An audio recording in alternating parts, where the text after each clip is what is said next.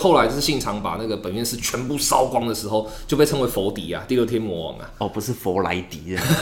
欸也是弗莱迪的话也说得通，因为 要叫佛来跟他抗衡的佛莱迪。 没有啦，主要是因为信长最后也是在那个本能寺被烧掉，所以也 是焦，也是也所是以也焦焦的，也是焦焦的。脸也是烂烂烂烂的这也是一种佛莱迪。哎、对，佛迪变成佛莱 迪，哎、这个说得通。欢迎收听《灵感魔改造》。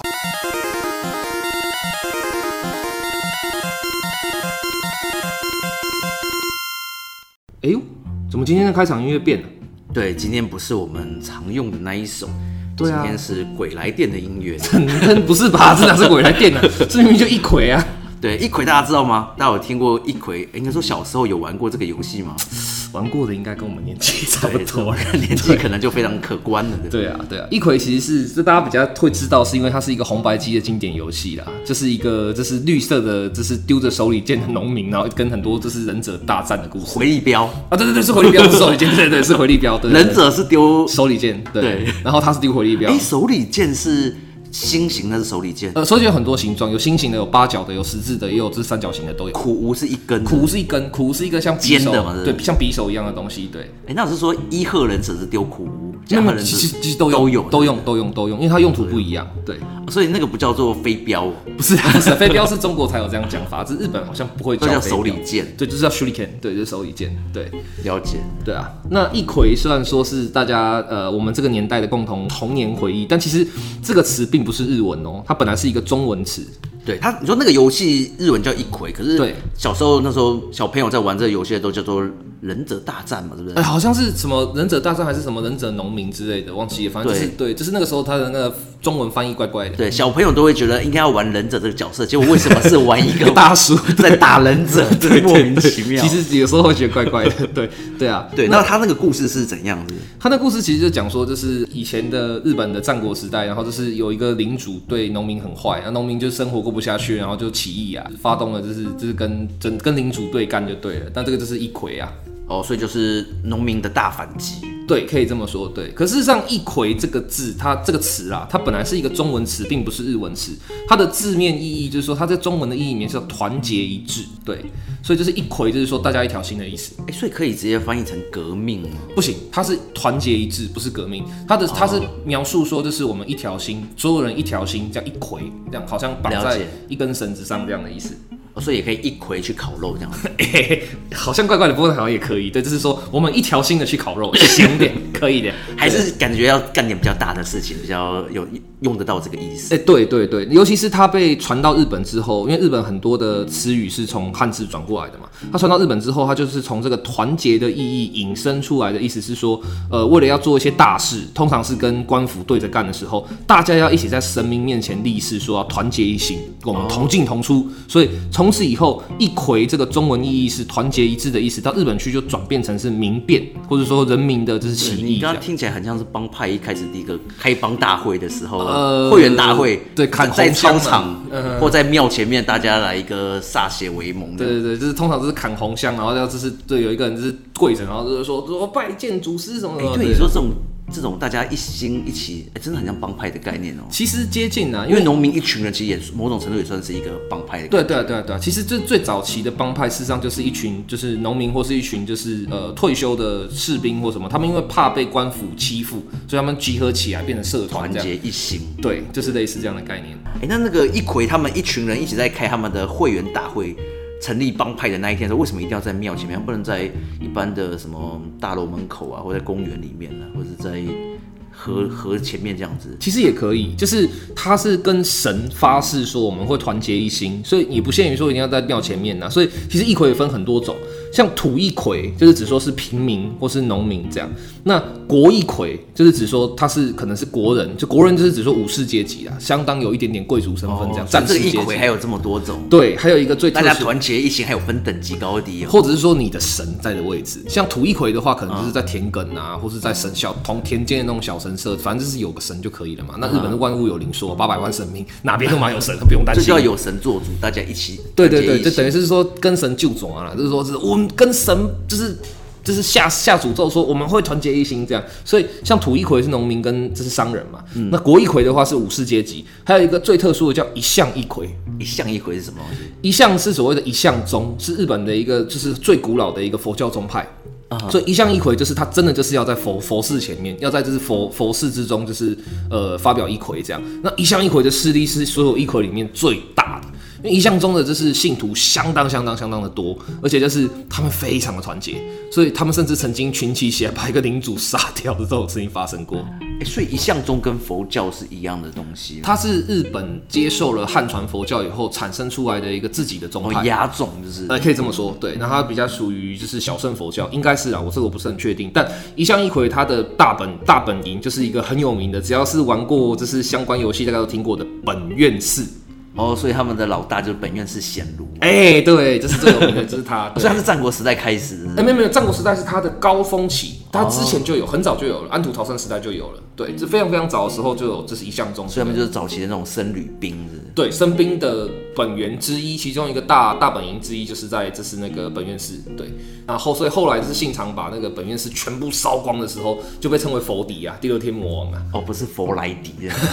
哎也是弗莱迪的话也说得通，因为 要叫佛来跟他抗衡的佛莱迪。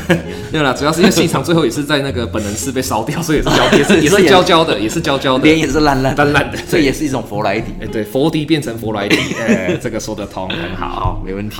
不过我们今天为什么会讲一魁这个题目 呢？对，其实会讲一葵这个题目，最关键的原因是因为我们要讲的是为什么会发生就是农民起义。如果农业真的这么好，大家如果还记得我们上个礼拜讲农业周的这个对齐民要术的话，对，农业真的这么好，还可以怎么烤乳猪， 对对对，然后还可以知道，一看就知道，嗯，这匹马值五十块银两这样。如果这么好这么棒的话，那农民干嘛起义嘞？哎、但是说真的，我觉得齐民要术讲的比较广，真正泛讲农业应该没有包含到那个如何去猎捕、哦动，物还有啊还有就是养动物什么的，其实畜牧这些，应该不包含在农业里吧？呃，原则上那个是汉人的观点来看的、因为《齐民要术》那本书那个时候毕竟是北魏写的，然后是贾思勰这个就是北魏的汉呃，哦，就他是们还是有游牧民族，对对对对对以游牧以畜牧为本，所以他们写的农业会带有一点呃对，多少会带有一点虚浮色彩，还有加上是北方因为地比较宽广，所以如果没有受力的帮助的话，你很难生存，所以他们以这个是等于是他们的农业的必要的一个可能他们是畜牧为主，农业为辅，搭着搞这样子。本来是，但后来《齐民要术》的出现就是希望可以把就转成是农业转成农业为主，对，啊但那真正一般的南方都是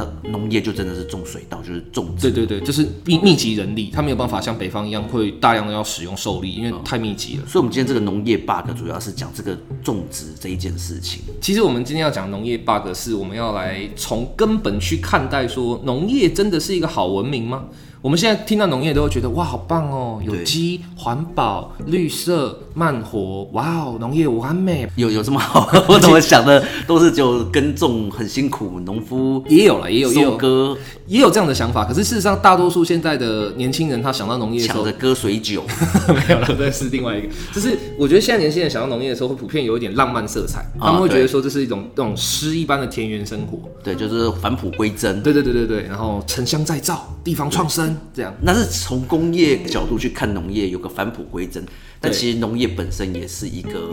setting 过、设计过的一个局吧。没有错，其实农业你从根本来讲，有一个有一派人的说法，就是认为说农业事实上是人类文明的一个 bug。哎、那不是那个人类大历史上面说的吗？说这个农业是一个人类的 bug。呃，有很多学者其实都有提过类似的看法啦，就是说农业事实上彻底的改变了人类的社会文明习惯跟生活，因为我们可以知道，在农业发生之前，人类只有两个职业，哪 两个？一个要么你是律师 没有啦，一个要么你是猎人，啊，对， 因为你需要去猎捕食物；另外一个你是采集者，这这是你要去找到食物，这样只有这两个职业我。刚才在想，另外一个可能还是律师， 因为猎人互相打到的时候要有人仲裁。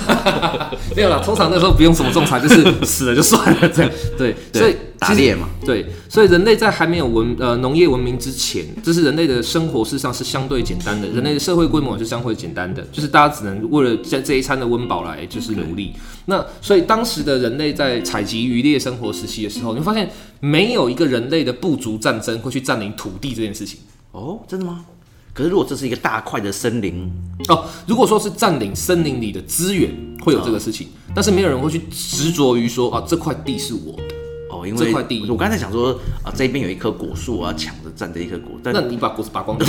我只拔完这个树就没了哦。对啊对啊要等到它再长，明年再说。 没错。所以说，在以前的时代里面，人类的战争或掠夺，事实上相对的伤亡是不大的，因为我不需要就是抢夺你的土地啊，我也不需要抢夺你的就是生活空间，我要只是你的资源而已。我可能要你的人当奴隶，我可能要你的女人帮我生小孩，我可能要你的肉或你存放的水果或干嘛。那其他的东西我要它干嘛？我要一个跟我一样臭臭的洞穴，没什么意思啊。就是抢仓库就差不多结束了。对，可是想想看哦，当农业出现之后，农业事实上这个东西，它除了代表了就是两件最根本的事情，第一个是人类可以分工了，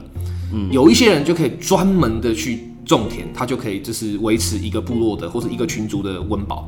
那其他本来当地人的人就会转职成战士，就是打下更多的土地来让这些人种。没错，而且就是这些转职就会让分工变得越来越细化。那分工变得越来越细化的时候，人类的社群就开始出现复杂化的问题，就会有一些人就认为说。啊，我是战士，我是去外面拼命打仗的，我比较重要啊。那农民就会觉得说，哎、我不不种田，我不我不去耕作，我没有我没有在土地上种植收入的话，你有力气去打仗哦，我比较重要啊。于是人类就会开始出现这种根本上的社会分裂。基本上农业有很大的一个部分是它是主要的推动力。这样会让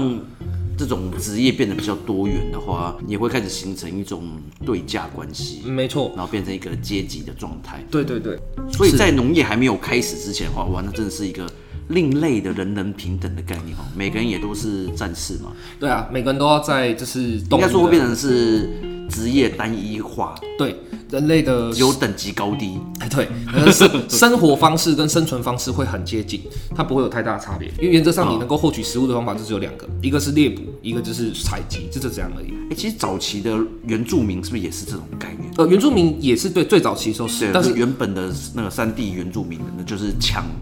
他们也没有要要去攻地盘，好像也没那个，对也他们会有属地性，但是好像不需要去我要去我打哦不你的对，不需要去把你的地盘完全抢过来，而且重点是，可重点是原住民后面也发现了火根呢、啊他们也懂了，发现了农业，就是农业进来之后，很多东西就会就开始要抢，对不对？就有质变了，就会开始出现的不同。因为农业它带来的一个最重要的关键性，除了刚刚讲的分工的细致化之外，农、业带来的一个概念就是最珍贵的资源，或是最重要的就是资源，就是土地跟河流。哦，对，有了这两个东西，你才有富足，才有人口，才有一切，包括了任何的，包括了战士，包括了军队，包括了社会，包括了家庭，包括了粮食。只有有了土地跟水源，才有这一切的机会。嗯，所以本来大家觉得不是很重要，抢的没什么意思的土地，大家就开始抢了。但是如果没有农业的话，有办法走到科学这件事吗？原则上，还就大家就过着国泰民安的采集捕猎生活？我觉得还是会有一定程度的科学，可是它的科学可能就不会是以就是这么复杂的方式呈现，它可能就是一点特化，就不断的不断的去想怎么让毛变得更利，怎么让毛可以变得更不容易折断，怎么让弓可以就是它会变得是完全是一个单点的思考方式，它不会像产生农业以后思考方式变得很复杂。还有一个阿基米德在泡澡泡一泡就发现，哎呦水的这个定对律我，在想，那加特林机枪出来了， 用这个去打梅花鹿，原则上应该来不及出来， 应该会来不及出来。对，因为以人类的猎捕速度来看的话，可能加特林机枪还没出来，连梅花鹿先被我们灭绝。 对，人类灭绝的东西很快。其实农业它的产生，事实上不一定是完全是好的，它会有很多的问题会发生。而这个问题刚刚已经提到，就是说人类自己的社群内部复杂化，还有就是资源的有限化，在人类还没有发展完整农业或是比较相对成熟农业之前，你会发现人类的成长、人口成长速度是很缓慢。你不可能在一个粮食有限的情况下，还能够大量的产生婴儿，因为妇女的就是体内的营养会不够，会流产，或甚至根本无法怀孕。嗯，对。那但是有了农业之后，因为食物变得安定的供给，食物变得可以就是你可以预期说，以前可能是啊，今年冬天过不过得去不知道，要看有没有猎够长毛象，有没有猎够足够的猎物，那猎物会不会腐化不知道。可是当你有了农业之后，这个变得可预测。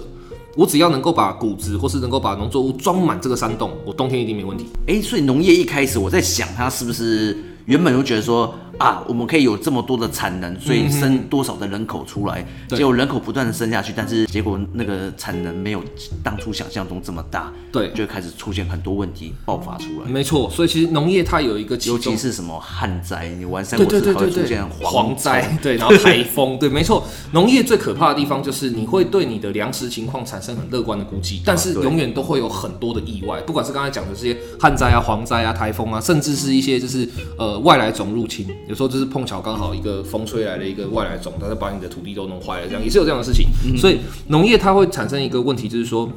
当你依赖它的时候，对然后出现了一个变数，你就会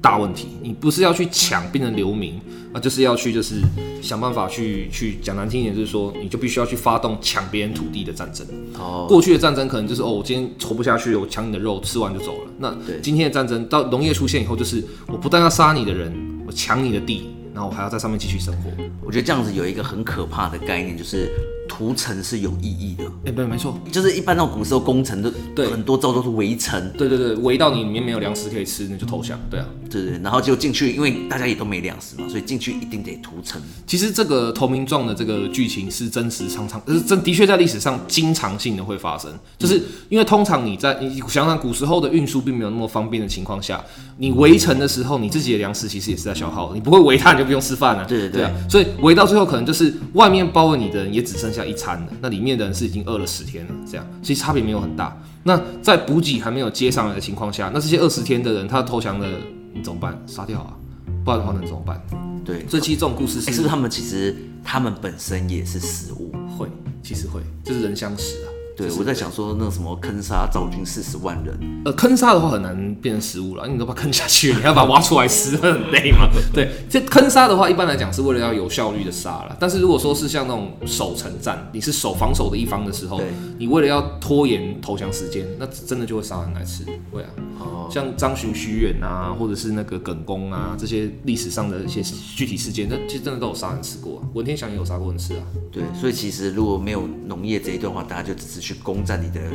粮仓，把东西拿出来吃这样子。其实没有农业的话，也没有粮仓的概念，也不会有城市啊的对概念，因为没必要啊。你要那东西干嘛？对啊，你要那东西也不会帮助你什么直。接需要就跟大自然取食这样子，对，或者是说你你顶多就是会变成一个很像，存也存个两三天吧这样。对啊，因为你是动物性猎捕或者什么的话，你不可能维持太久啊。它那个你古时候没冰箱，也没办法急速冷冻啊，也所以是也是，对啊，所以其实农业有这么多 bug 的话，其实有一些人就会想一个问题，就是那有办法可以修正这个 bug 吗啊？对，其实就是到最后都是不够吃啦。就是到最后其实都是一样，像现在人类遇到的问题也一样。你看人类现在最常遇到的几个问题，最常被讲的一个是粮食危机嘛。对，人类已经到超过快到八十亿人了，那这个地球上能够供给的总数量，我们这是有计算过嘛？就是说整个土地的可耕面积，就是可以耕种土地，以现在的农业科技的极限来讲，我们其实能够供给的将近只有五十亿人而已。啊，其实也是又是一个乐观的想法。，对，就是当初就觉得说，只要都啊没有任何的什么旱灾或是没有战争，没有河水泛滥，嗯对可以五十亿人这样子。对，但其实也不一定。对，尤其像现在就是气候变化那么大，然后温室效应这么严重的情况下，是不是真的还可以维持这样子的产能？不敢讲，很多人都不敢讲，我们也我们也很难确定，对啊。但我们还是在吃啊，其实我刚才讲，这是因为乌波意思还是在叫、啊。 对啦，这是我们刚才讲，我们幸运的地方就是我们台湾是个小海岛，所以说我们的消耗量比较没有那么大。那像大陆这种消耗量很大的地方的时候，有的地方那个粮荒起来的时候，那真的是可怕。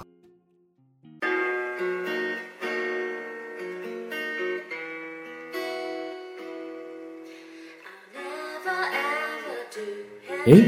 怎么断在这里啊？哦，因为还有下集，记得订阅频道就不会错过喽。 Why do I have to do what you want?